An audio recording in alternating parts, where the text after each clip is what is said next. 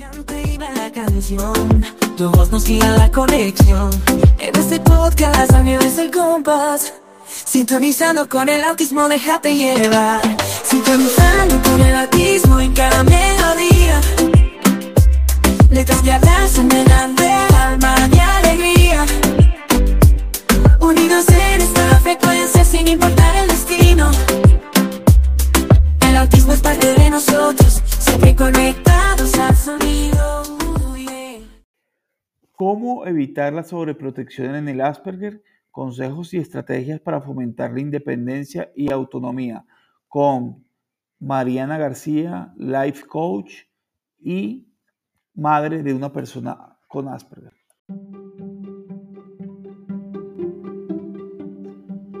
Bienvenidos al podcast Sintonizando con el Autismo, un espacio de Asperger para Asperger, dirigido por mí, Orlando Javier Jaramillo Gutiérrez, donde se divulga experiencias de mi vida como persona Asperger y la de otros, contribuyendo con una sociedad donde exista mayor diversidad, tolerancia y respeto.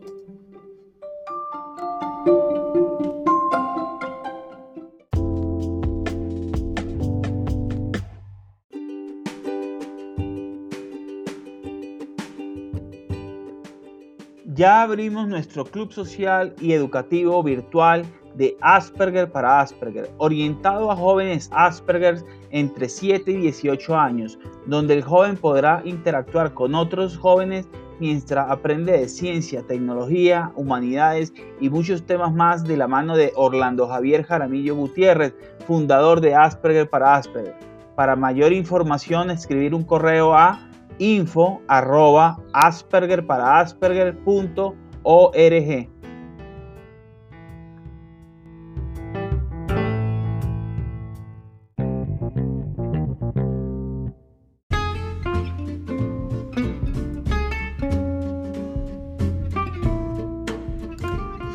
¿Por qué viajando 40 años por Marte lo que he aprendido como Asperger? A través de mis vivencias podrás entender cómo piensa y experimenta una persona con autismo, pero también podrás ver a través de los ojos de alguien que piensa diferente y podrás entender de por qué es necesario un cambio en la sociedad para ser más inclusivos. Viajando 40 años por Marte, lo que he aprendido como Asperger lo consigues en las diferentes plataformas como amazon.com, Barnes Nobles, Script ebooks de Apple y Walmart.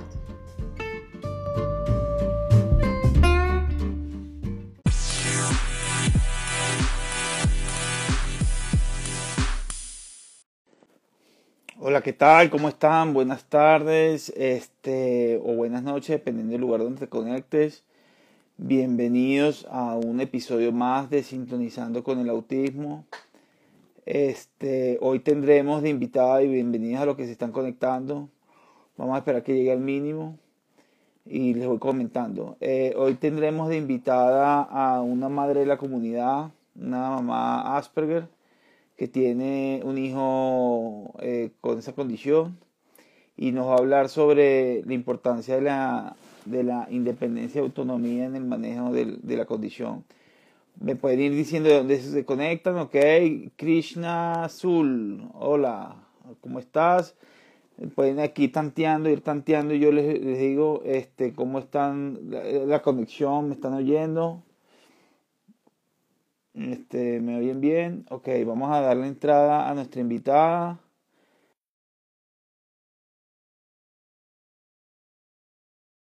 Saludos. Vamos a esperar a nuestra invitada. Hola, buenas tardes, Mariana. Creo que, hola, ¿qué tal? ¿Cómo estás, Mariana? Buenas tardes, buenas noches. Hola, ¿qué tal? ¿Cómo me escuchas? Perfecto, te escucho perfecto, la conexión está bien. Bueno, Estoy arreglando un poquito por aquí. Ok, aquí la gente está, está ya preguntando y ya van a preguntarle a Mariana. Le voy a hacer una ah, introducción. Sí, están diciendo, están, mira, se están conectando de México, de Paraguay, de Argentina. Bueno, bueno, vamos a comenzar con nuestra plática, nuestra charlita sobre por qué es importante fomentar la, la no sobreproteger y fomentar la, la autonomía e independencia en los jóvenes, en los jóvenes Asperger. Mariana es mamá de una persona Asperger, pero prefiero que tú te introduzcas, digas un poquito de ti para que te conozca la, la audiencia, ¿no? Sí, bueno, hola, gracias. Primero que, primero que nada, gracias Orlando por la oportunidad, por brindar estos espacios para nosotros como padres poder tener más orientación a todo este, esta, esta vida que a veces, muchas veces nos cambia y al transformarse este, genera miedo, eh, incertidumbres, ansiedades que nos pueden hacer cometer a veces errores, yo los veo así, o aprendizajes en poco a poco. Bueno, mi nombre es Mariana García, soy de Venezuela, soy abogada de profesión, soy coach ontológico, eh, me encanta correr, hacer yoga, pero primero que todo soy mujer y madre. Eh, José Alejandro, que ya tiene 18 años, Mm, bueno, eh, está dentro de la condición de áspero, dentro del TEA, como, como lo quieran llamar, pero cuando él inició, que fue cuando él nació, que fue en el año 2005, o, o mejor dicho, ya en el 2007, 2008, cuando ya tenía tres añitos, observamos siempre en él rasgos tal vez no de manera convencional lo que uno suele observar en los chicos de esa edad, pero mayormente fue a los seis años cuando nos dimos cuenta, no, a partir de los tres años nos observamos que no hablaba todavía. Él, realmente la forma eh, como vimos el primer cambio en él fue que tenía tres, cuatro, cinco años y no hablaba. Y entonces, bueno, mi mamá que es educadora llamó la atención de esa, esa, esa situación y lo empezamos a llevar tal vez con algunos mm, terapeutas y, y allí comenzó este comienzo, este, este inicio, ¿no? Eh, mm, el camino. Realmente no sabíamos, sí, el camino, porque como él había empezado, eh, había sido un niño a nivel físico, se había desarrollado muy bien, siempre fue un niño muy sano. No vimos en él muchos que otros cambios, sino ese, que su comunicación era muy corta y era muy difícil él muchas veces este, poder hablar con nosotros, decir lo que quería. Ya cuando tenía cuatro o cinco años, eh, se hizo todavía más, más profundo y sobre todo porque viene acompañado de que como le cuesta tanto eh, comunicarse con nosotros, empezaba eh, la frustración como tal. Ok. bueno. Entonces, bueno, sí, sí. Bueno, e, es, más que todo, así inició, así inició todo esto. Bueno, bueno, bueno, este, no, yo estoy, eh, uno ve a José Alejandro y es un avance muy grande. Este, uno lo ve ahorita y dice, bueno, pero el, trabajo, el trabajo es impresionante. Eh, porque José Alejandro, pues, yo lo conozco porque es del club y, bueno, este, mira, Adrián, eh, eh, perdón, este, eh, eh, Mariana, eh, ¿por qué es importante fomentar la independencia y la autonomía en las personas Asperger? Bueno, yo creo que lo más importante es que ellos se sientan seguros de sí. Y la única manera de uno sentirse seguro de sí mismo es haciéndose cargo de nosotros como tal, haciéndonos cargo de nuestras responsabilidades, de lo que hacemos, de nuestros quehaceres, de nuestras obligaciones como individuos. Y eso va generando independencia, seguridad. Y cuando eso sucede, Orlando, empieza a fortalecerse algo que para todos los seres humanos es muy importante, que es la autoestima. Cuando no tenemos autoestima, cuando no tenemos ese amor propio por nosotros, eh, mucho menos vamos a tener confianza y mucho menos vamos a creer que vamos a ser capaces de hacer algo. Por eso es tan importante generar independencia y autonomía, siempre, por supuesto, de acuerdo a lo que puedan dar, ¿ok? A lo que vayamos dando. Eh, nosotros como padres siempre vamos a creer que es un poquito menos, porque eh, somos, la naturaleza de los padres es de proteger a, los niños, a nuestros hijos, eh, sean neurotípicos, sean grandes, sean ya adultos, siempre los padres vamos a querer protegerlos. Y a veces cuando no entendemos algo, cuando no entendemos lo que ellos, su forma de coincidir la vida o cómo las personas con la condición de Asper coinciden la vida, podemos generar todavía más sobreprotección. Y eso lo estoy observando más ahora que tal vez hace 10 años cuando José estaba más pequeño. Porque hace 10 años era muy poco lo que se sabía sobre todo de la de esta de sobre todo del Asperger o del autismo con eh, alto funcionamiento, como se quiera llamar. Porque era coincidir, o sea, se coincidía de que las personas que estaban dentro del espectro tal vez tenían menos formas de desarrollarse, algunos no podían comunicarse o tenían dificultades eh, físicas para moverse o eh, eh, rechazaban a lo mejor el contacto con las otras personas. Bueno, realmente eran los, las creencias o los juicios que se tenían para ese momento. Pero cuando venía otro niño con una situación de estas, ¿qué era lo que pasaba siempre? Los, los eh, diagnosticaban con eh, trastorno del desarrollo, hiperactividad, eh, déficit de atención, o que es conductual, sí, no, que es conductual, te hacían la, la, famosa, no me, ustedes a lo mejor se recuerdan mejor, ¿sabes? El test de inteligencia. Ajá.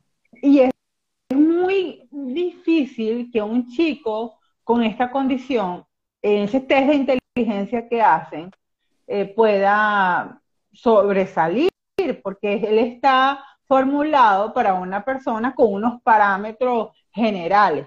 Entonces era muy difícil. Las mamás de aquella época siempre como que dudábamos siempre de esos diagnósticos y permitíamos que los chicos empezaran a desarrollarse bien su colegio, el preescolar, no habían tantas mm, este, parámetros como ahora. ni siquiera Hay más ayudas. Exacto. Eh, ni, siquiera, eh, ni siquiera había una manera de nosotros poder indicar bien qué diagnóstico tenía. O estoy hablando ya de un niño de 6, 7, 8 años. O yo observo, y, y, no soy eh, para nada conocedora ni experta, porque yo hablo desde mi experiencia, de la experiencia que tengo y de lo que he observado, porque sé que todos los que estamos, la mayoría de los que estamos conectados, somos personas que estamos sensibilizados con el tema. Y cuando uno está sensibilizado con el tema, empieza a observar a las demás personas y te das cuenta de que por eso mismo se llama un espectro, porque todos son diferentes y cada mamá va a tener una realidad diferente. Entonces, cuando... tranquila, yo me pongo a hablar. No, no, eh, no, no, yo... Eh, o sea, básicamente tú, eh, me imagino que José Alejandro, tú desde tu experiencia, como acabas de mencionar, has tenido algunos desafíos específicos que de pronto eh, para, eh, que ha tenido para enfrentar la condición y, para desarrollar esa independencia y esa autonomía a la que ha llegado hoy día. Eh, pues, ¿Cuáles serían esos desafíos que ha enfrentado José Alejandro? Bueno, hay, un, hay, hay una historia con nosotros como familia que fue el manejar bicicleta. El manejar bicicleta y nadar para él fue un antes y un después en su vida. El, manejar bicicleta sí fue, fue, fue un proceso en enseñarle. Pero cuando él se vio que él ya lograba manejar bicicleta, él a cualquier lugar donde iba, él se sentía seguro de practicar el deporte cual fuera. Pero creo que la primera, la primera eh, barrera que nos encontramos es el temor, es el miedo que podemos sentir nosotros como padres principalmente y eso se ve reflejado y ellos lo perciben así. ¿Ok? Eh, eh, pongo el ejemplo de manejar bicicleta, pero puede ser cualquier actividad que sea nueva para ellos, porque no podemos permitir, ahí, ahí sí quiero más o menos decir, ellos siempre van a tener una actividad que quieren hacer siempre, siempre, siempre, y es cómodo y en la comodidad, en esa actividad que ellos se encuentran, no se van a permitir empezar a emerger esa independencia. Sacarlos un poquito y a poquito con la zona de confort, esa zona de confort que hacíamos nosotros. Bueno, es 10 minutos, vamos a manejar bicicleta 10 minutos. Y esos 10 minutos se fueron alargando. Y funcionó y ha funcionado para nosotros eh, eso como tal. Fíjate, Mariana, que ah. tú me eh, comenta, comentas eh, esta, estos desafíos. Fíjate que yo supongo que tú digo, al montar bicicleta, como tú mencionabas al principio, la autoestima se le, se le subió, ¿correcto? Y eso... No, y jugar baloncesto. Tú sabes que cuando él llegó al desarrollo, y, me imagino que les ha pasado mucho a los muchachos, nosotros todos, eh, bueno, en el colegio, él tuvo varias situaciones, me, eh, realmente fueron, ahorita tú sabes que él acaba de terminar el, bachillerato, como tal, en julio que terminó el año. Y bueno, aquí en Venezuela es de primer grado, él estuvo en la escolaridad desde preescolar hasta quinto grado. Un año vivimos fuera del país, que fue cuarto grado, y fue el único año que se presentó un bullying realmente un poco fuerte allí.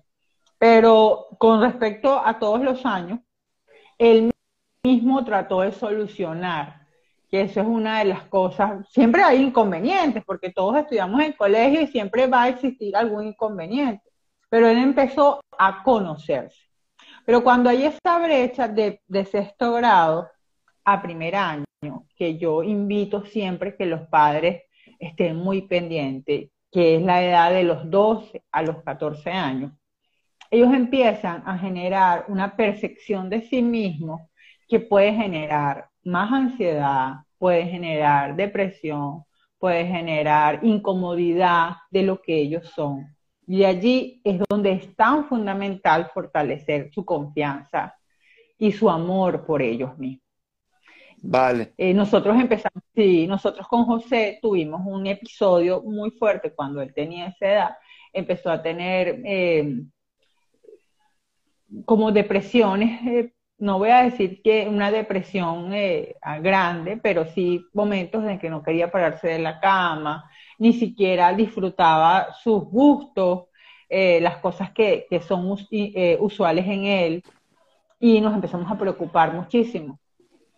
Y fue que él, allí en ese momento, Orlando, él descubrió su condición, porque él en la escuela, él no la había, o sea, a pesar de que nosotros le habíamos dicho, este, mira, José, tú tienes esta condición, no sé qué. Él no se había dado, no había concientizado lo que lo diferenciaba de los demás chicos. Cuando él comienza el liceo, allí él se enfrenta con eso y produce en él ese, esa, esa tristeza de no sentirle, de no tenerle sentido a la vida.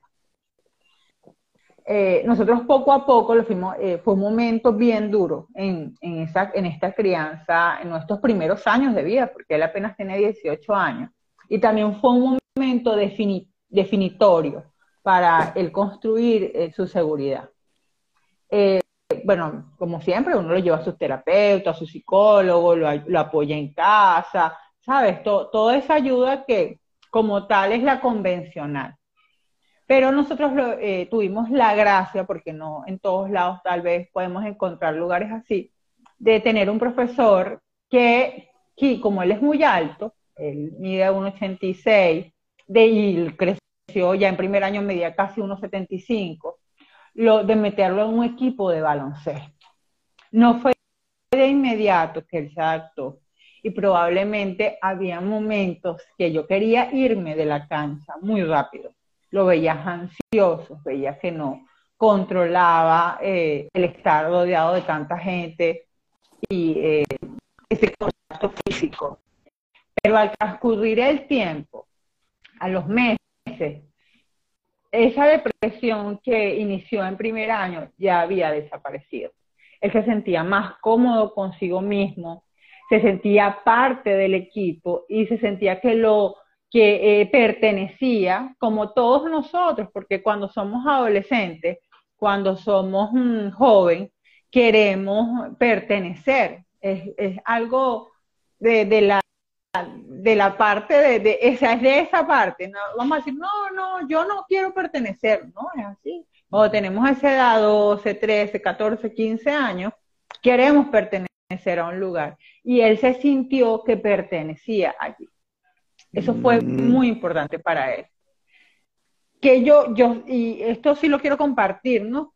Nosotros, yo veía las diferencias, las veo, Orlando. O sea, eh, de los chicos que jugaban baloncesto, sus compañeros, a él. A lo mejor no tenía la misma habilidad física. Y, y en mi ego, porque a veces como padres debemos separar el ego, mi felicidad, a cómo yo me siento, a cómo se sienten los muchachos. Porque a veces cuando estamos, estamos incómodos nosotros en el lugar, en la cancha, no, que el niño lo van a empujar, no, que no le pasan la pelota, porque eso lo observaba mucho entre, entre no le pasan la pelota, yo me voy molesto y no voy a seguir allí.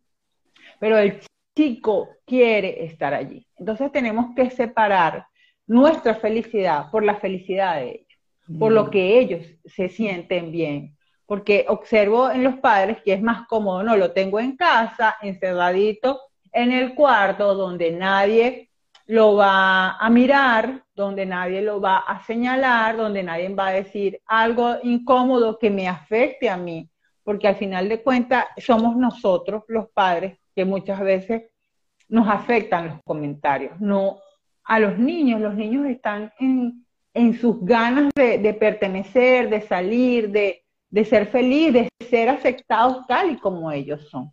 Es decir, tú dices eh, que prácticamente este, al haberlo soltado en, en el básquet, hacerlo, dejar ser que él fuera como es, desarrollarse, eso le ayudó muchísimo a, fomentar no solo la autoestima, sino eh, la autonomía en general y la independencia. Excelente, este, excelente testimonio que nos brinda porque eso, eso es, eso, eso, muchas mamás siempre se preguntan, ¿no? De, de, pequeño. Por ejemplo, fíjate una cosa, eh, eh, una de las cosas que se preguntan las mamás también eh, en este tema de la autonomía y de la independencia es el tema de las habilidades y las fortalezas, ¿no?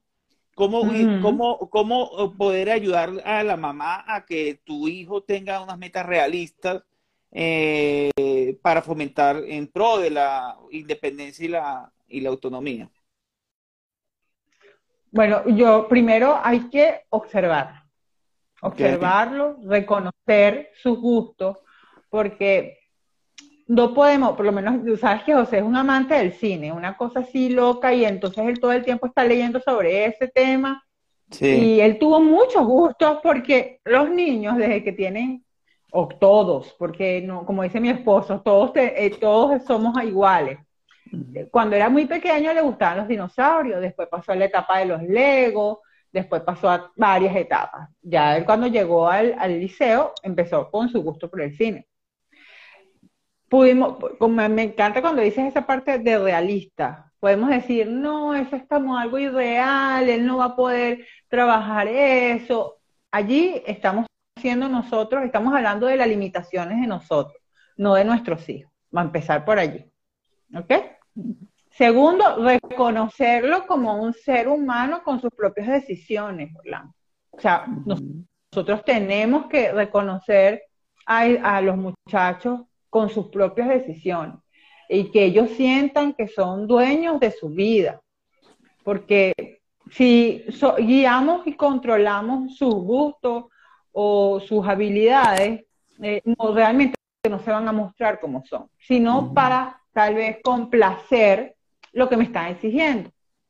Entonces, eh, después, primero observar, reconocer y apoyar, darle la vuelta vuelta la cuestión, ¿no? Entonces, allí me voy al, cuento de que él le gusta el cine, pero yo no entendía mucho qué parte del cine le gustaba a él, porque a veces es como complejo para él explicarme qué era lo que realmente le gustaba.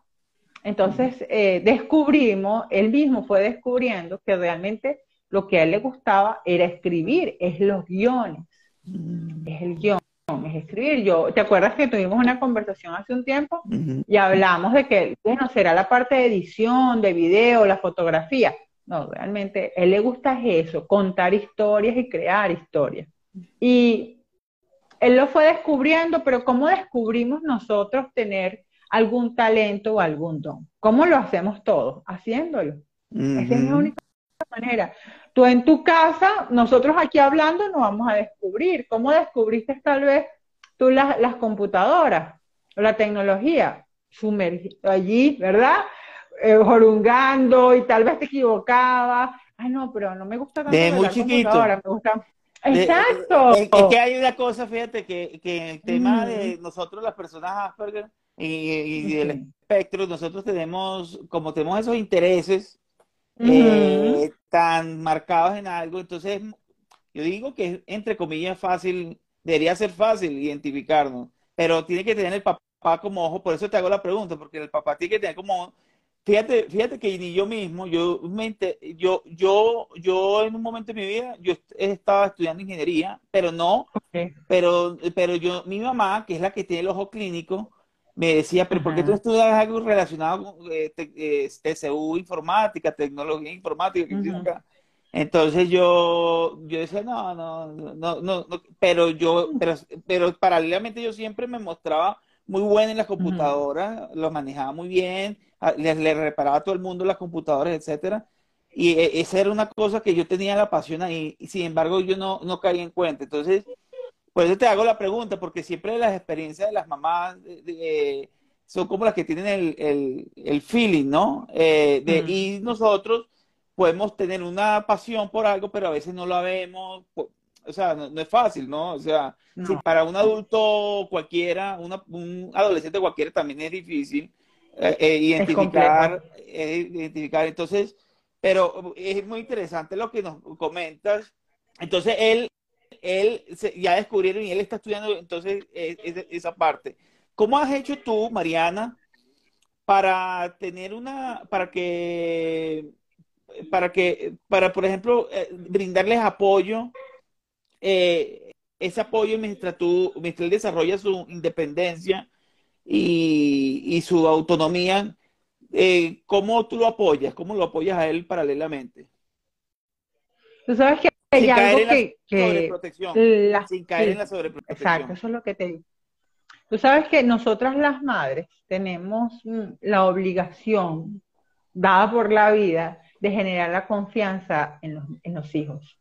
Es algo bueno, lo veo yo desde, desde la parte un poquito más holística, ¿no? La madre tiene esa, esa, y a nivel psicológico también, de dar esa seguridad y esa confianza. Cuando tú le dices a un hijo, y imagino que tú puedes recordarlo con la confianza que tienes con tu mamá y la relación, cuando ella te dice, Orlando, todo está bien, tú realmente le crees. Yo con 43 años que voy a cumplir, mi mamá me dice, no, hija, tranquila, que eso va a salir bien. Y uno, ¿verdad? Que hay algo en uno que uno dice, ah, no, mi mamá ya me dijo que eso iba a salir bien. Eso es lo primero que, que yo veo que es importante. Cuando ellos van a hacer algo, sabes que eh, con, terminando el quinto año, nosotros siempre buscábamos al colegio a José Alejandro, lo, llevamos, lo dejamos en la puerta y lo buscábamos en la, puerta del colegio.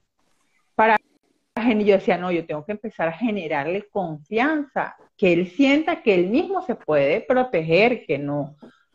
¿Cómo hago? Porque a mí también me daba mucho miedo este, que se fuera solo al colegio. Entonces dije, bueno, vamos a ir marcando calles, ¿no?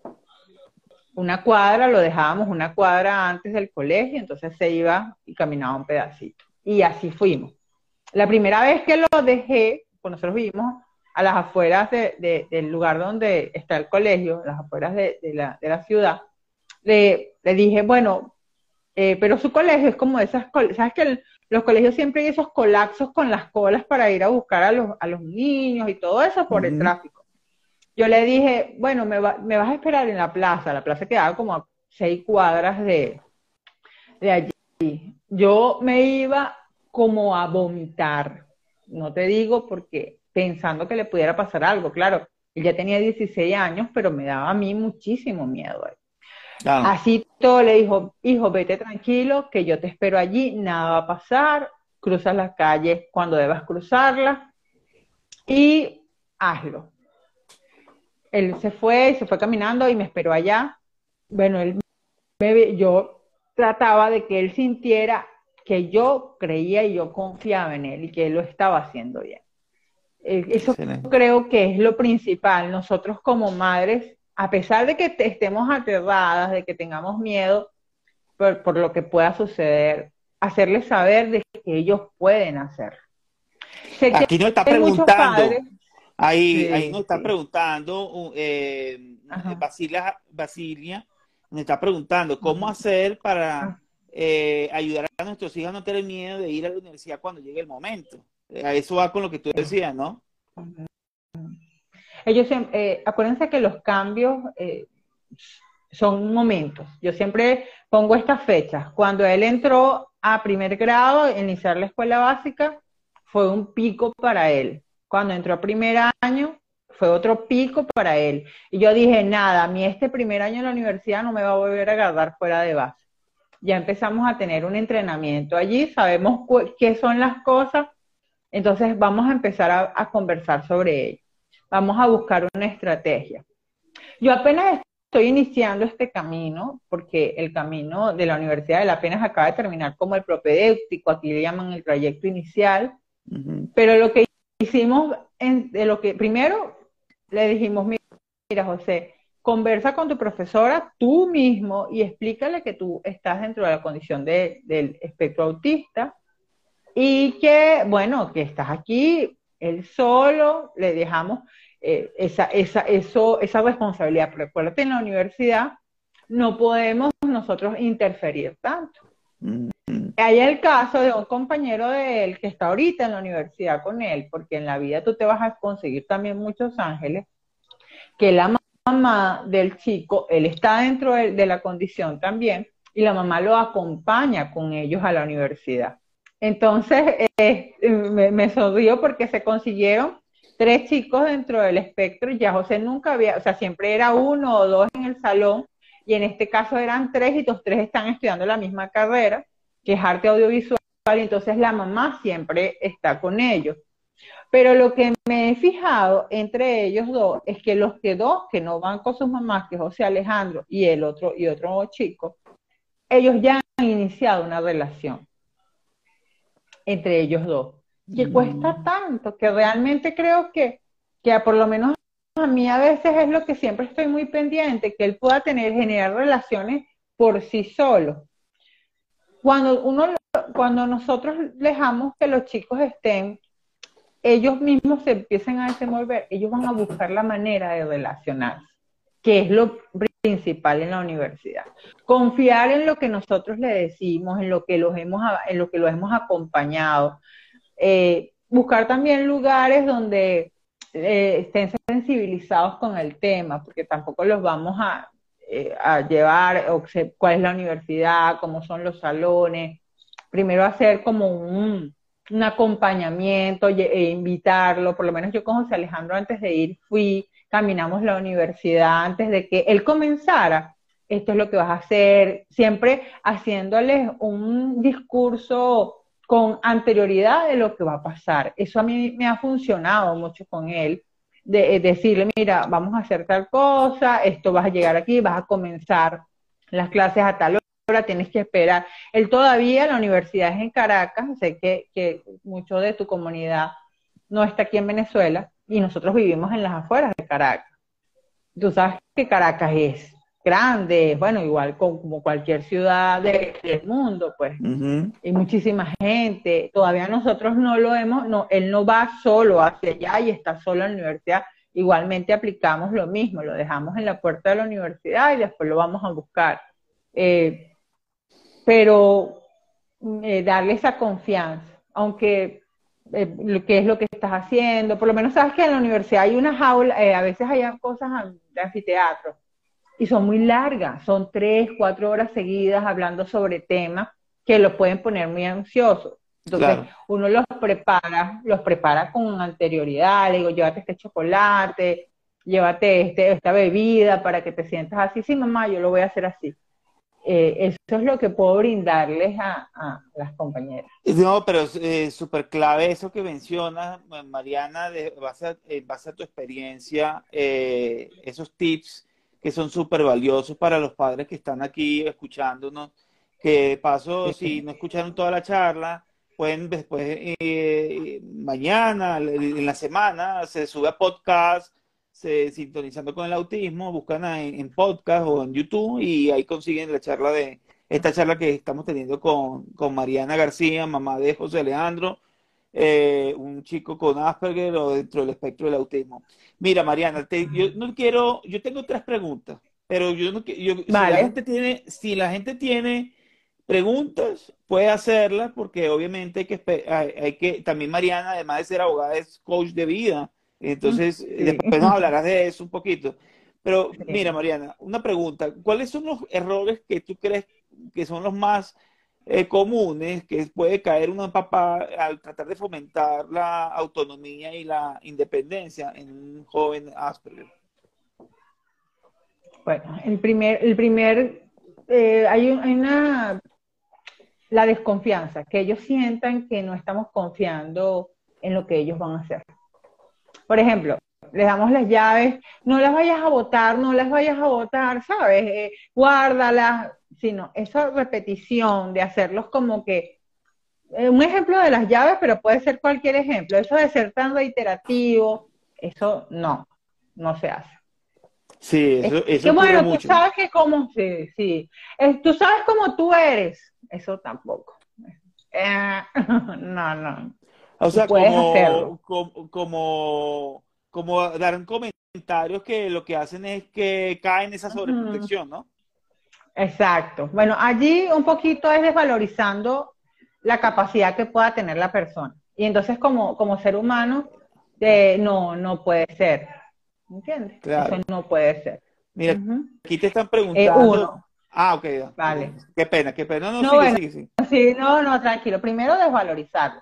Y segundo, que, que también sucede es mostrar ese, más que un miedo, un pánico que a veces nosotros mostramos ante ellos.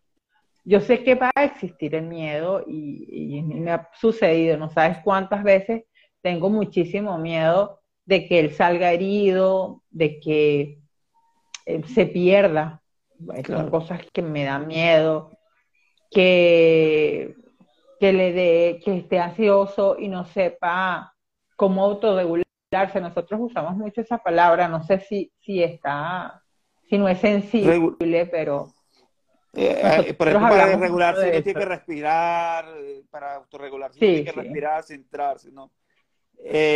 no, y no solo eso, por lo menos José Alejandro, él, él genera, él genera movimiento. Él, él, le ha costado mucho todavía controlar ese vaivén del movimiento.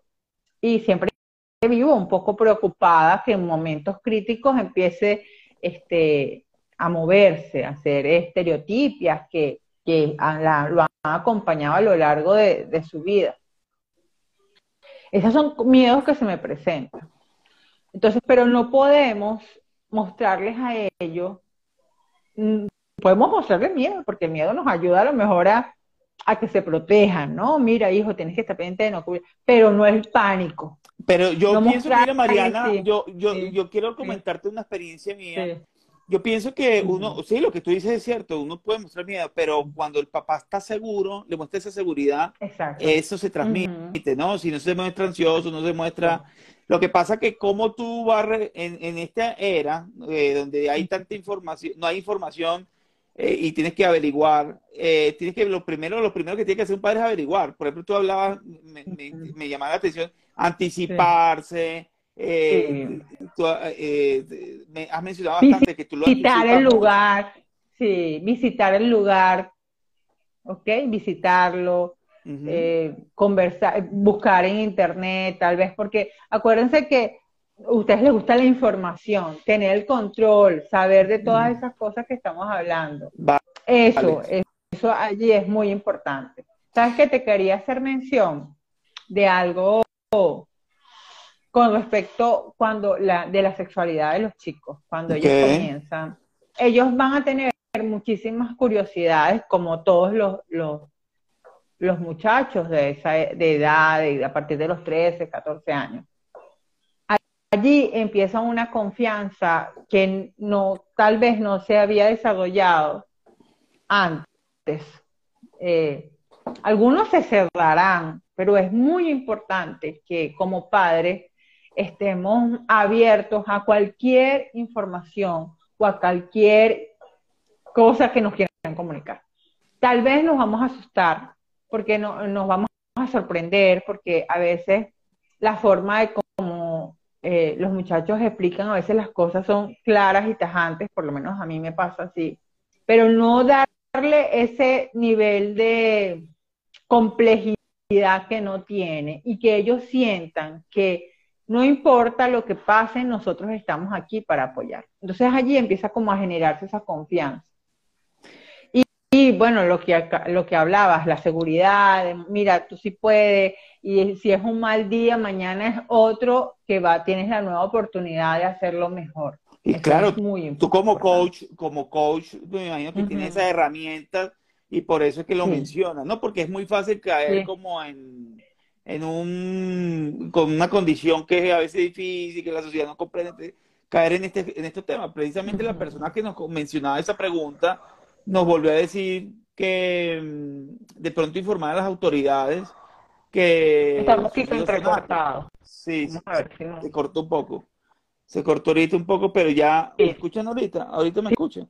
¿Me pudieras repetir la pregunta? Sí, aquí no, un comentario que menciona la mamá que te escribió, decía que, que es bueno también informar a las autoridades universitarias que sus hijos son Asperger, que están dentro del espectro autista, ¿no? Entonces, ese es como un aporte que hace la mamá. Eh, mira, Mariana, esto tiene mucho para comentar.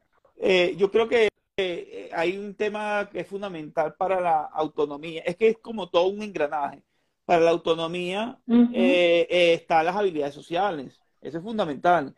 Tratar de fomentar, esa, tener eso. No sé si nos quiere hablar algo de eso. Sí, eso ayuda a que el muchacho se sienta más, eh, obviamente, incluido. ¿Cómo ha sido el proceso tuyo con José Alejandro? ¿Qué puedes compartir con la comunidad? Está muy lento el internet, vale. Bueno. ¿Me escuchas, Mariana?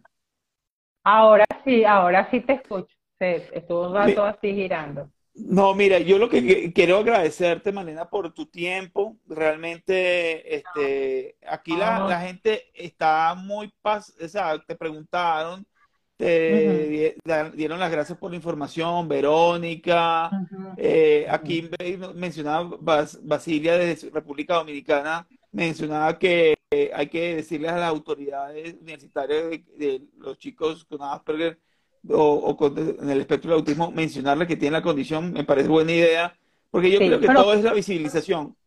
Cuando saben qué es la condición, la gente dice, ah, y, eh, pero hay, hay una labor de educación. Pienso que hay que seguir educando, hay que seguir, la educación es súper clave porque eso es lo que va a permitir que las personas conozcan esas diferencias que tiene el espectro del autismo, ¿no? Eh, hay, una, sí, hay una cosita que quería dejarles también de la confianza, ¿no? Que es que eh, permitirles a ellos que se reconozcan a sí mismos, su autoconocimiento. O sea, que ellos conozcan que, cuáles son las cosas que les gustan, cómo dónde se sienten bien, eh, qué les gusta, qué comida, qué música, cuáles son sus hobbies.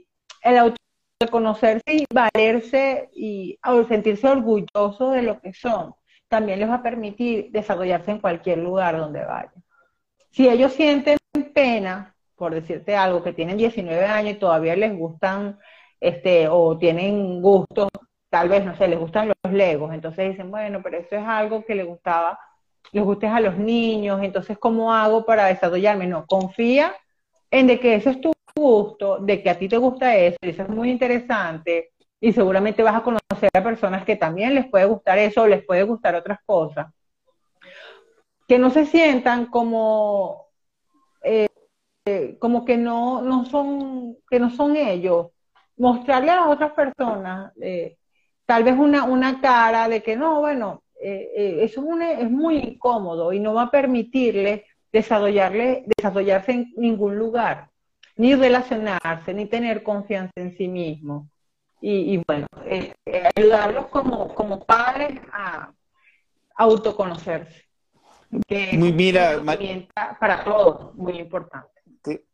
Mira, aquí están pidiendo un capítulo 3, un capítulo 4, o sea que quedaron muy contentos con, con, lo que compartiste. Entonces vamos a ver, la audiencia lo está pidiendo y eh, de verdad que quiero agradecerte, eh, Mariana, por, por, por tu tiempo, por tu testimonio. Sé que a muchos padres le va a ayudar. Eh, también quiero agradecerte por permitir la confianza de tener a tu, a tu hijo en el club social. Eh, estoy muy contento, estamos muy contentos dentro de él. Él, es una persona muy cariñosa, muy desenvuelta, muy... Eh, todos, todos ahí lo, lo, estiman. Entonces, este, yo quería como darte para que tú cierres el, el, episodio de Sintonizando con el Autismo. Eh, con un mensaje que quieras dar tú, bien sea a la familia, a la comunidad, eh, sobre el tema o en general sobre el, tema del, Asperger y el tema del espectro autista. Bueno, primero, mil disculpas por lo entrecortado por segundos de, de, la conversación. Segundo, igualmente agradecerte por, por, este espacio, por el club, por la, los libros, por esa, por esa entrega tienes, que es tan hermosa, y, y por esa, y por eso, ¿sabes que Una de las cosas que me gustan mucho de, tu espacio, Orlando, es esa, no, sé si suena bien, esa camaradería, sin mucho, sin mucho, mucho adorno, por decirlo así. Somos nosotros, esto es lo que somos y nos sentimos orgullosos y vamos a compartir. Y eso creo que allí va, allí va la, cuestión, ¿no? Estamos orgullosos de lo que somos, estamos mostrar orgullo y confianza en nuestros hijos, ver que no todos los días son iguales, y hay días que pueden ser complejos que otros. Siempre mostrarles a ellos que ese día ya terminó y que mañana viene otro para volver a hacerlo mejor o para hacerlo como más me guste. Y estar más pendiente menos pendiente de lo que hacemos y de dónde estamos y más pendiente de lo que sentimos, de cómo se nos sentimos nosotros y en especial de cómo se sienten ellos. Aquí estás invitada las veces que quieras, cuando quieras venir nuevamente, hablamos de otro tema, esta es, esta es tu casa y bueno, eh, agradecidísimo por la entrevista. Eh, bueno, ya la gente estuvo muy activa hasta el final, están dando las gracias por hacer más reuniones como esta y bueno, ojalá la, tengamos nuevamente. Ok, eh, gracias a todos los que conectaron al final, les mando un abrazo, eh, gracias por, por sintonizarse con el autismo y nos, nos, vemos en otra ocasión. Gracias Mariana. Bye, adiós. Chao.